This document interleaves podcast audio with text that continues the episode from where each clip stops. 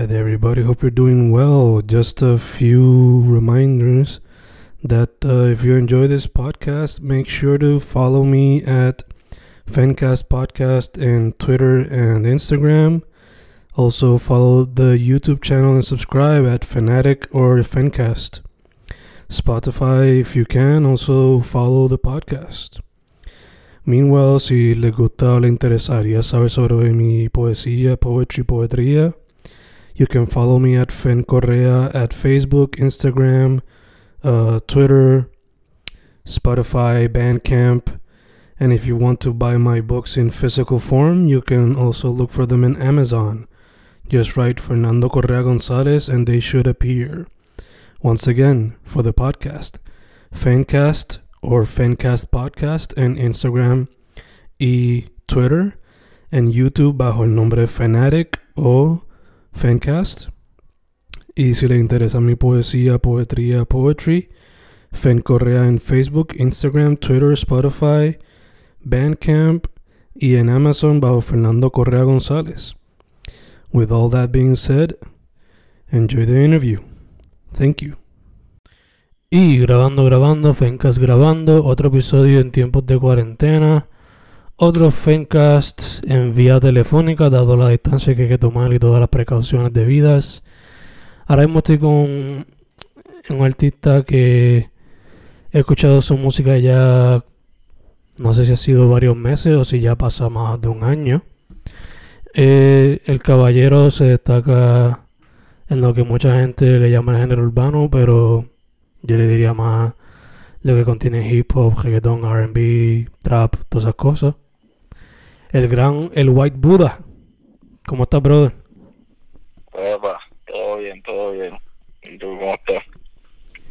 Estamos vivos, brano. Después de un día largo de trabajo, estamos vivos. Bueno, se sobrevive al final. Exacto, exacto. Eh, mano, te lo pregunté antes de grabar, pero te lo pregunto otra vez. ¿Cómo te ha ido el día? Este, pues, un día tranquilo, con el gato mío mirándome la cara todo el día. Este, y nada, este, aprovechando haciendo diligencia y cosas, cosas aburridas de adultos. sí, que hay que saberle tiempo para eso. Eh, bueno, pues entonces vamos directo al grano. Eh, ¿Quién es el White Buddha y cómo llegó a la música? Pues, o sea, esa pregunta está buena. Este, bueno, el White Buddha, yo, que para ponerlo así, a eso de los, porque como cuando tenía como 11 años, este, yo siempre tenía esta manía de de coger una bola de baloncesto y sentarme en el en un sillón o una silla donde fuera pero sentado. Entonces me pasaba el balón por debajo de las piernas. Yo tenía las dos piernas juntas las dos rodillas pegadas y me pasaba el balón por debajo de las piernas. Entonces yo me este mientras hacía eso yo creaba como que en mi mente una estación de música. Y en la estación de música hacía como que canciones pero que eran inventadas en el momento. O sea improvisándolas. Este y para, para ese tiempo yo no sabía que eso se le llamaba improvisación ni nada de esas cosas pero lo hacía.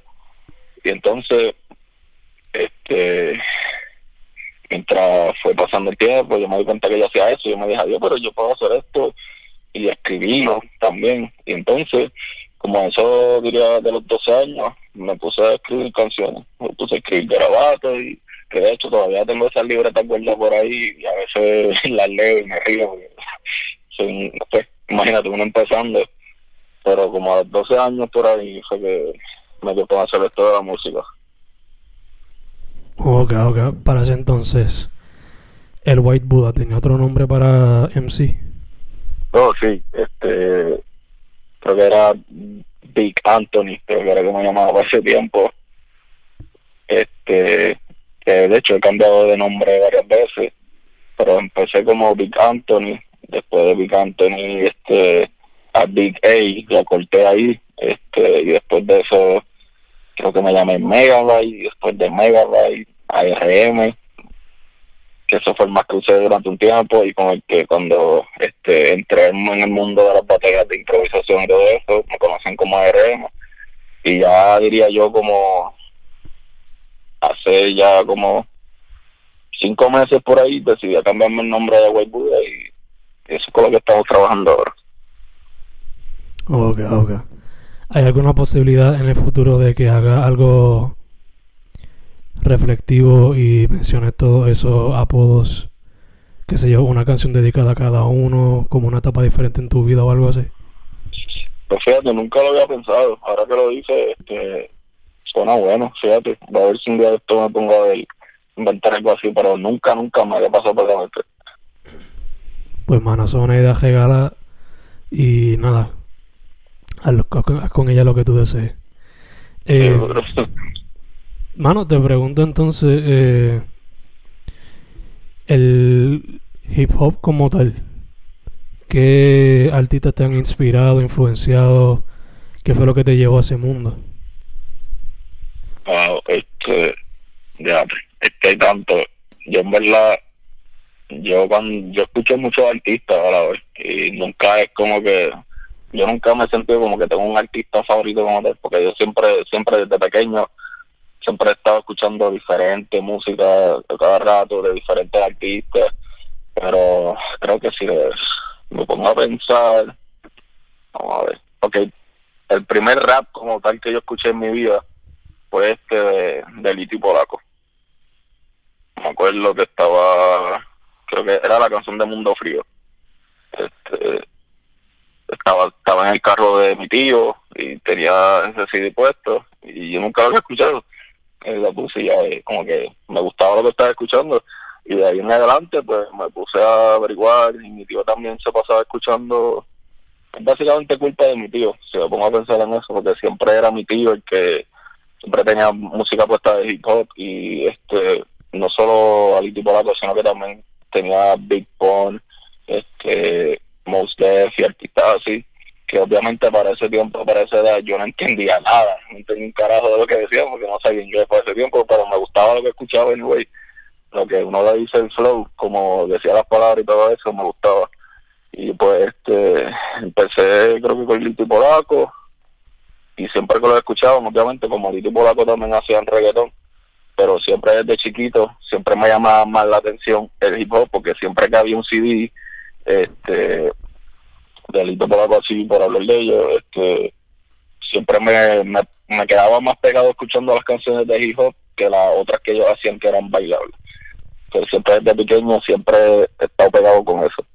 También este mi tía una vez me regaló el CD de Vico en honor a la verdad que fue cuando era había Vico había salido de la de la cárcel y eso y sacó el CD pues cuando yo escuché ese CD, yo, yo me pasaba pegado con ese CD para arriba y para abajo. Y este, con el CD player, esos tiempos, me acuerdo.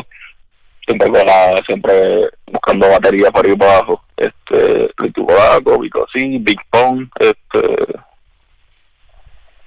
Y diría que durante el trayecto, mientras uno va creciendo, uno va descubriendo otros artistas y también eso de alguna manera van influyendo, como por ejemplo cuando yo estaba en la high, yo descubrí a Nash, este, que es un MC de España, y este y rimaba mucho, él tenía una técnica que cuando iba a rimar siempre metía rimas entre medio de las rimas que iba a terminar. Este, no sé si lo estoy explicando bien.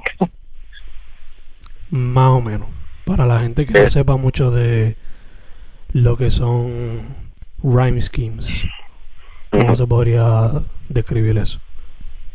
Este, pues, ok, casi siempre lo básico, cuando uno está escribiendo una canción, una rima, lo básico es, ¿verdad? La, la rima con la que empieza, o sea, por ejemplo, qué sé yo, este, no sé ni cómo explicarlo, es con la rima que, con la que termina, ok, un patrón básico, este, por hacerlo bien sencillo, este, me levanto la mañana, me tomo un jugo de manzana, estoy, estoy libre porque hago lo que me da la gana, qué sé yo, cosas así, o mm. sea, que es la rima que termina al final, pero en vez de eso, pues le mete rima entre medio, como que palabras entre medio que riman entre sí, que no van acorde con la rima principal. Mm. Sí, sí, sí, sí, sí, te entiendo ahora. Full, full, full, full. Pues Nacho hacía eso mucho y pues los MC que yo escuchaba por acá, como que casi no hacían eso. Y cuando me puse a escucharlo a él fue algo que me di cuenta y entonces fue algo que también yo me puse a practicar por acá porque me gustaba, para mí se escuchaba súper cabrón eso. Este, y él también fue bastante influencia. Este, siempre me gustó Nas, pero el, especialmente el disco de Nas con Damian Marley, ese es uno de mis discos favoritos. Este, Una gema poco apreciada. Sí. Y creo que hasta ahora eso, diría yo. Nice, nice, nice. Entonces, ¿cuándo entonces, hermano, fue que tú dijiste, voy a tomar esto full en serio? Eh, yo diría que cuando, ver, creo que cuando como tenía como 24 años o 23 por ahí, porque al principio, ok, llegó un momento, yo cuando me gradué de la high, este, yo solo me puse a escribir y escribía, escribía, y este, había unos muchachos, este, que ellos estaban bien activos haciendo música, qué sé yo, y a mí me dio por, yo le había mandado una idea a ellos, este, que se llaman Buffering In, ya ellos no, no están, pero, este, a ese tiempo se llamaba Buffering In, no sé si alguna vez escuchaste, este, No, mano.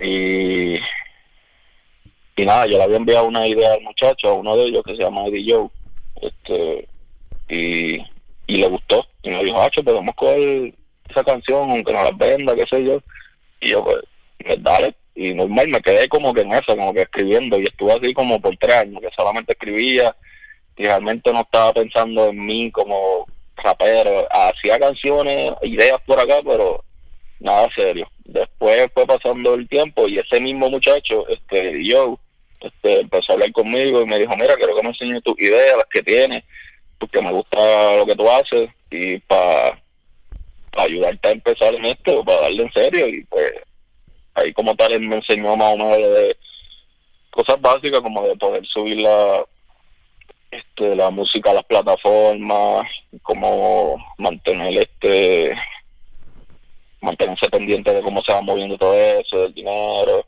este y de buscar buenos arte y, y nada un montón de cosas básicas y de ahí fue que digo yo que me motivé que de hecho el primer tema que saqué este que fue primer este fue con ARM que digo yo, o sea, con ARM fue que empecé a tirar música serio, porque antes de ARM yo este cantaba, era parte de un dúo eh, con un muchacho, y pues para esos tiempos yo hacía la música, pero no hacía la música que me gustaba como tal, que para esos tiempos yo me llamaba BK, pero anyway, este, con ARM fue que empecé, y, y nada, de por ahí para adelante también gracias a lo que es del mundo de la improvisación, también me pulió bastante en lo de caer mejor en, el, en los patrones. Nada, me ayudó de una manera cabrona. Pero creo que me desvié un poco de lo que me estaba preguntando. Ok, ok, gacho, gacho, gacho. Sí, sí, no te preocupes, estamos bien, estamos bien. Eh, te pregunto, mano, eh, sé que te has dedicado a la música mayormente, pero ¿has practicado algún otro medio anterior a eso o te gustaría practicar alguno diferente en el futuro? eh, que no tenga que ver con la música.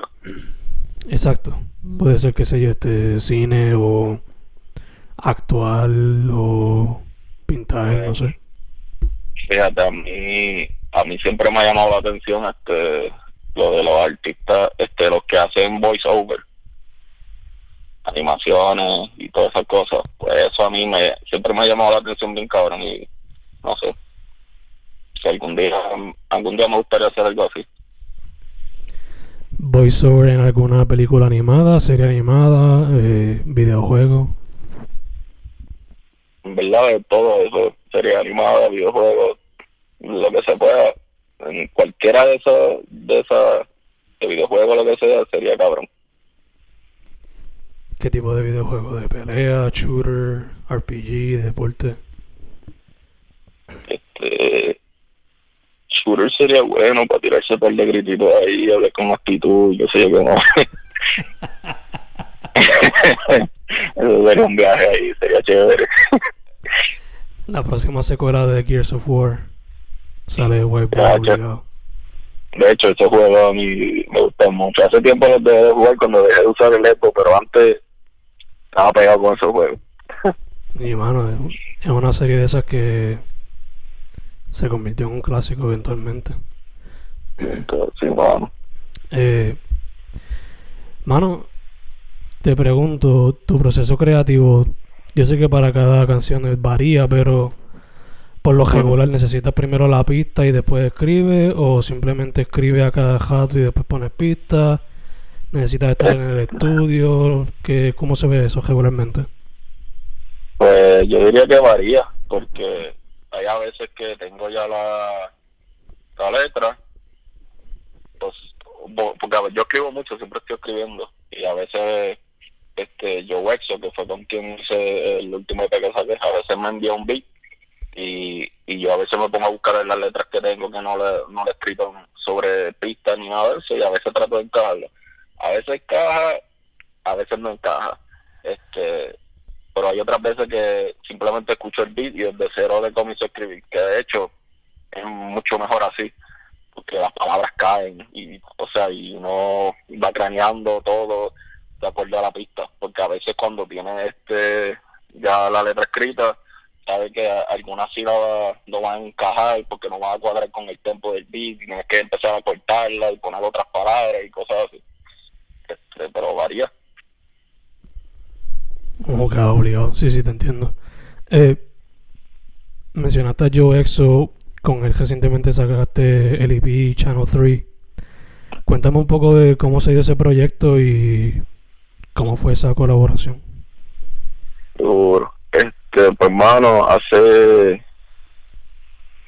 yo diría ya como dos años y pico, y cuidado si tres años, este que yo Exo de momento me, envió un beat y de momento me envió otro y yo vine y le dije, a mí me vino a la mente la idea y le dije, mira, esto vamos, vamos a hacer un proyecto que, verdad, tú haces la, toda la, todos los beats y yo hago la letra y ya, y, y trabajamos juntos porque eh, él, me, él me estaba enviando pistas y yo le saco una idea y como que era rápido, la, la química así se sentía rápido.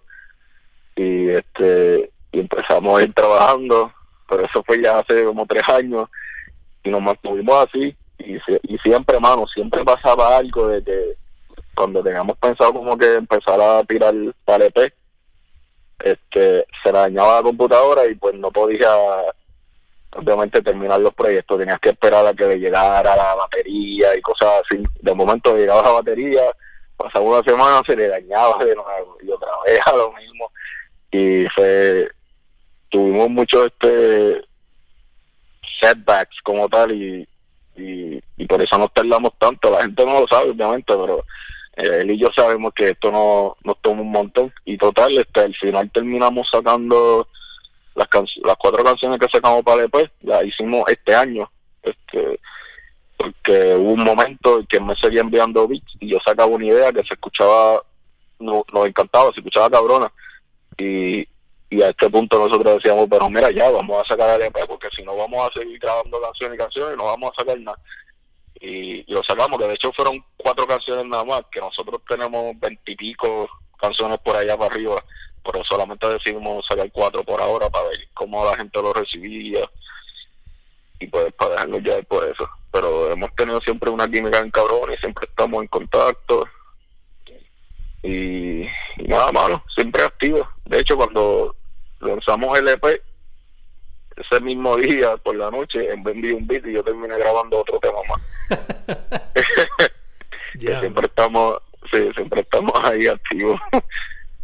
Super nice, super nice y que tienen esa química super fluida, super chilling. bueno, Me encanta, me encanta. Y también escuchando la LP uno, da, uno se da cuenta que no es hip hopeo que uno está acostumbrado a regular de parte tuya. También hay R&B, trap y otros sonidos. So, Ajá. como... O sea, ¿cuál fue la mentalidad detrás de experimentar con esos sonidos y salir de tu ámbito que quizás sería el comfort zone? Okay. Cuál, cuál sería la historia. Sí, como que el, la mentalidad o Ajá. la idea detrás de escoger esos sonidos en vez de lo que sería más el boom Eh, bap y esas cosas. Ujú, Pues hermano, este, lo principal es, este, porque ese es más el, el flow de yo hecho, ese es más su tipo de beats, porque yo también hago beats, pero los míos son más bomba y más por ese área.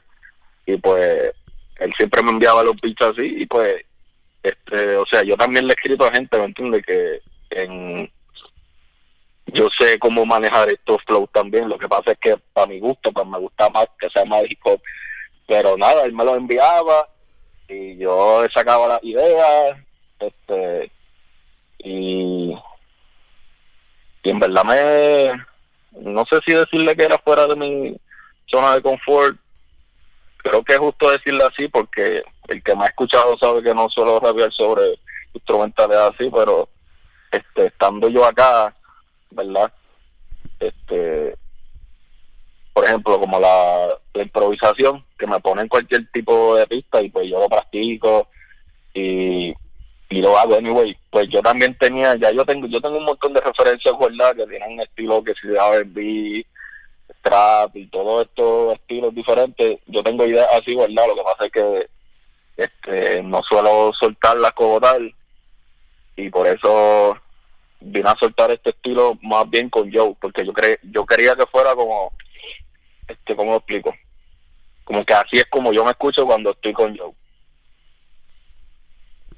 Esa es la vibra que Joe me da, como que, por decirlo así, él mismo me saca como que de esa zona y hace que se escuche como que más por música popular, diría yo. Este, pero, pero sí, no sé qué más agregarle a eso. no diría porque como tal no no no me considero tanto como que sea fuera de la zona de confort Ok, ok, yeah, yeah, got you, got you. Eh, mano, otra colaboración que tuviste reciente fue una canción con Cyborg AOS en su EP El Proceso. Te pregunto cómo fue esa colaboración.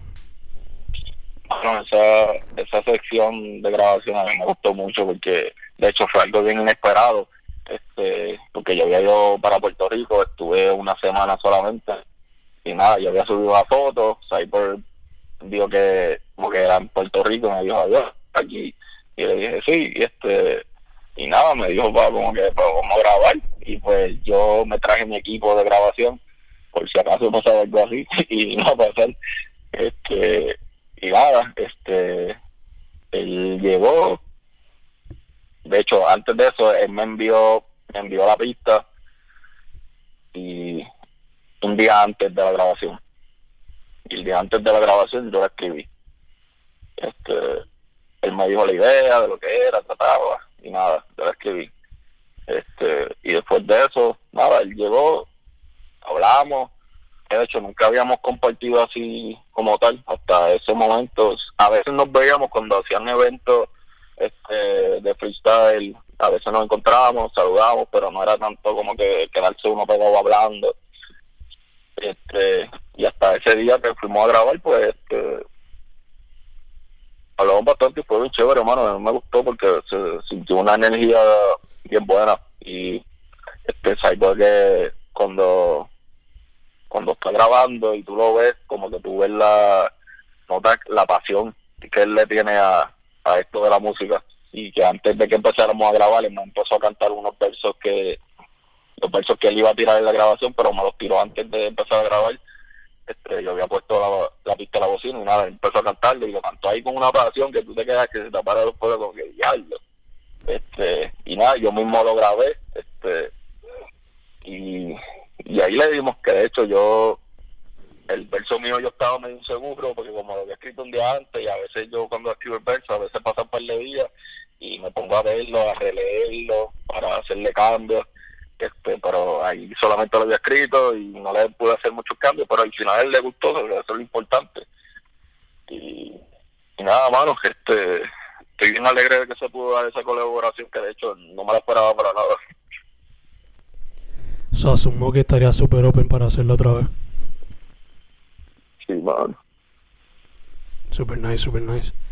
Eh, en el pasado también has colaborado con Mike Rods y Al Norte, pero te pregunto, ¿algunos otros artistas con los cuales quizás no has podido trabajar, pero tienes como que en la lista porque te gustaría trabajar con ellos y qué sé?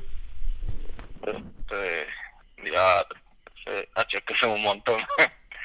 a mí en verdad, a mí yo colaboraría, si fuera por mí, con, con todo el mundo, porque a mí, a mí me gusta colaborar, no sé por qué, pero es algo que siento como que personas diferentes, como que poniendo su historia, su voz, este, sus matices, y todas en una sola canción, como que, no sé, para mí algo, a mí me emociona colaborar, no sé por qué.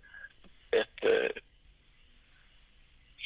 y ya tres, hay que pensar y con quién ya me he colaborado que me gustaría.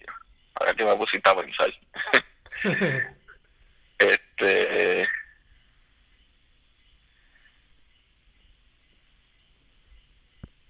Yo creo que par de gente, deja ver. Está Tito Yan. Ojalá colaborar con algún día, no sé si has escuchado de él. Sí, sí, me suena, me suena. Tito este. Mareki, Kenny Wright, Malacara eh, Beneco, eh, A1, este, Ariana, eh, que son un montón, ¿verdad? Tengo la mente como que corriendo buscando nombres. sé que se me quedaron un montón más, pero esos son uno de los algunos con los que quisiera colaborar. Nice, nice. Eh, ya que estamos con el tema de algunos de los artistas de la escena, ya tú llevas siendo parte de ella un tiempito, solo te pregunto cómo tú la ves siendo parte de ella y cómo tú la ves como si fuese un espectador. Este, vamos, siendo parte de ella, me siento bien cabrón. Este, porque es una escena que es un montón de gente, pero todo ese corrido de gente, este, cada cual tiene su propio estilo, su propio sonido, que ninguno se parece a nadie. Y eso es como que algo HP, porque este, hay otra escena que si te pones a ver como que muchos se parecen imitan al otro, pero en esta no, no es así. Y siendo como un... Ay, también siendo parte de ella, pues es como una competencia, pero le diría una competencia sana, porque todo el mundo está sacando proyectos, y yo yo escucho a todo el mundo, yo siempre estoy escuchando a todo el mundo, de hecho yo tengo un playlist en Spotify que es, pa, es de la escena como tal, y siempre que alguien saca un tema, siempre me meto, me añado el playlist, y a veces cuando estoy trabajando, escucho el playlist y por ahí, y este, que es súper bueno, mano, y, y siendo como un espectador, pues, no sé, algo, algo cabrón, mira yo, porque es que siempre están sacando música, todo el mundo se pasa sacando música y yo que soy, yo soy adicto a la música, siempre yo estoy buscando algo para escuchar, siempre. Yo casi siempre la mayoría del tiempo estoy pegado al teléfono porque estoy escuchando música. Yo uso más Spotify que Netflix. Y este, literal, siempre estoy buscando música y hasta discos viejos, si no los he escuchado, siempre me pongo a escucharlos. Porque, no sé, siempre desde pequeño siempre ha sido algo que me ha gustado y siempre siempre ha pegado con los audífonos, siempre escuchando algo. Ay, de hecho, me vino este, Julio Ángel también, que me ha dicho con el nuevo de colaborar, ese otro más que me vino a la mente. Este, nada, bueno. Nice, nice.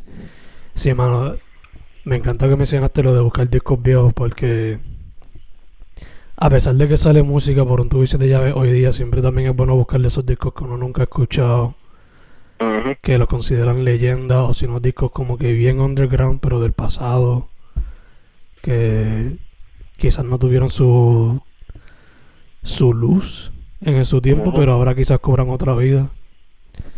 Eh, eso es parte de lo mágico que tienen los servicios de streaming ahora. Sí. Y de eh, hecho lo, veces cuando uno se pone así a, a buscar música vieja, hay muchas veces que me he dado cuenta de, por ejemplo, de que si melodía, que, que uno que, que está ahora mismo sonando, o uno que escuché hace como tres años, había usado esa melodía y cuando vienes a ver tú dices, ah, ahí fue que él sacó esto, eso no es de él entonces, ok, eso me ha pasado un montón de veces. sí, obligado, o sea, uno, uno descubre el origen de muchas cosas.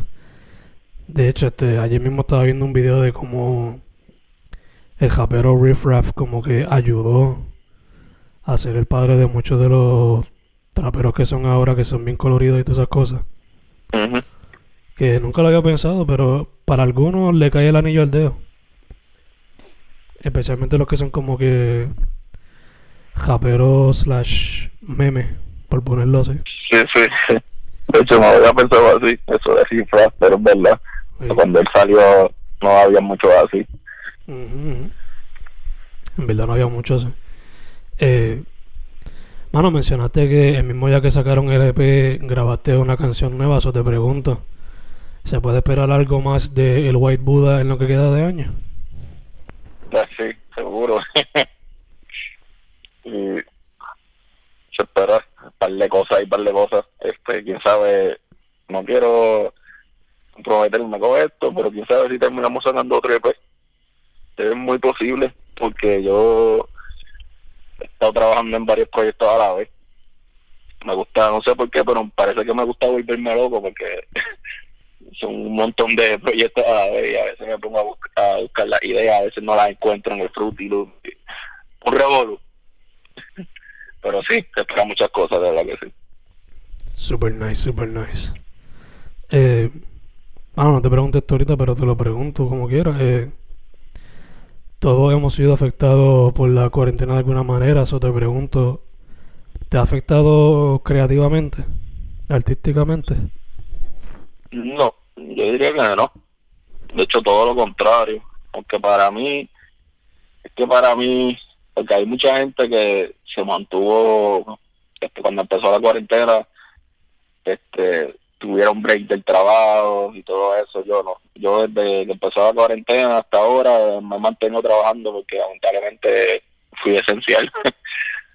y, y para mí la vida ha sido normal, único obviamente con mascarilla, parasito y eso.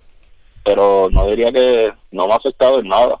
Este, al contrario, porque este ya que yo estaba en su casa, pues me enviaba cada rato música y cuando yo llegaba del trabajo pues me ponía a bregar en ella y, y siempre activo pero en nada más afectado.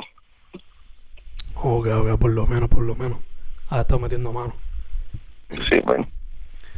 Eh, ya estamos casi cerrando mano pero te pregunto para que la gente sepa dónde te pueden contactar en las redes sociales y bajo qué nombre se puede buscar la música en las plataformas. Este bajo el White Buddha.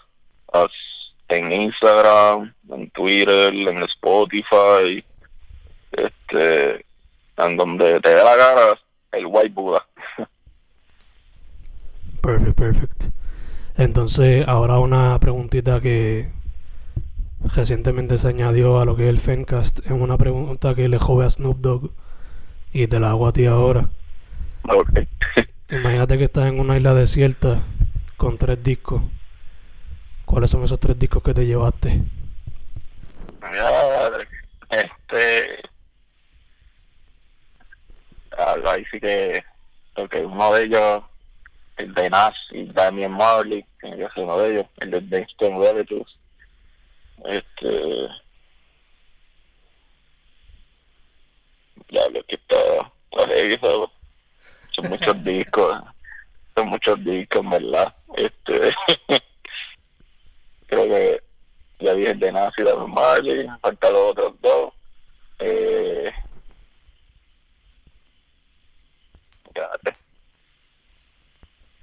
no sabría decirte por los otros dos.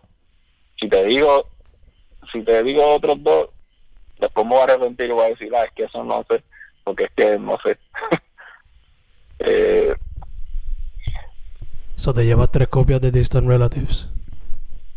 Sí. Puede ser. Distant Relatives. Ah, este. Distant Relatives. El, el otro sería.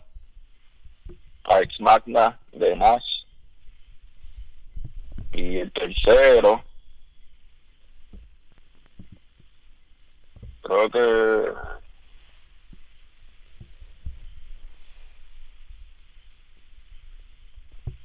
Ni idea, en verdad. El tercero me llevo un CD de pistas de Joe Exo para, qué sale. A ponerte a escribir ahí por un tubo y se te lleva. Exacto. No son malas opciones, no son malas opciones, me gusta, me gusta la variedad y esa última opción es bien original comparado con muchas de las otras que hemos mencionado. Eh, Perfecto. sí, sí, perfecto. Su nombre es el White Buddha. Se puede conseguir bajo ese nombre en Instagram, Twitter y todas las plataformas con música. Esto ha sido Fencast en tiempos de cuarentena. Brother, muchas gracias por haber dicho que sí. Gracias a ti, brother. Segundo, te digo, mascarillas, hand sanitizer, tú sabes cómo es. Siempre. Y tercero, mano, ya tú lo haces, pero te lo digo, para adelante, metiendo mano todo el tiempo. Seguro, igual a ti, bro. Estamos set, Fencast con el White Buddha. Estamos down.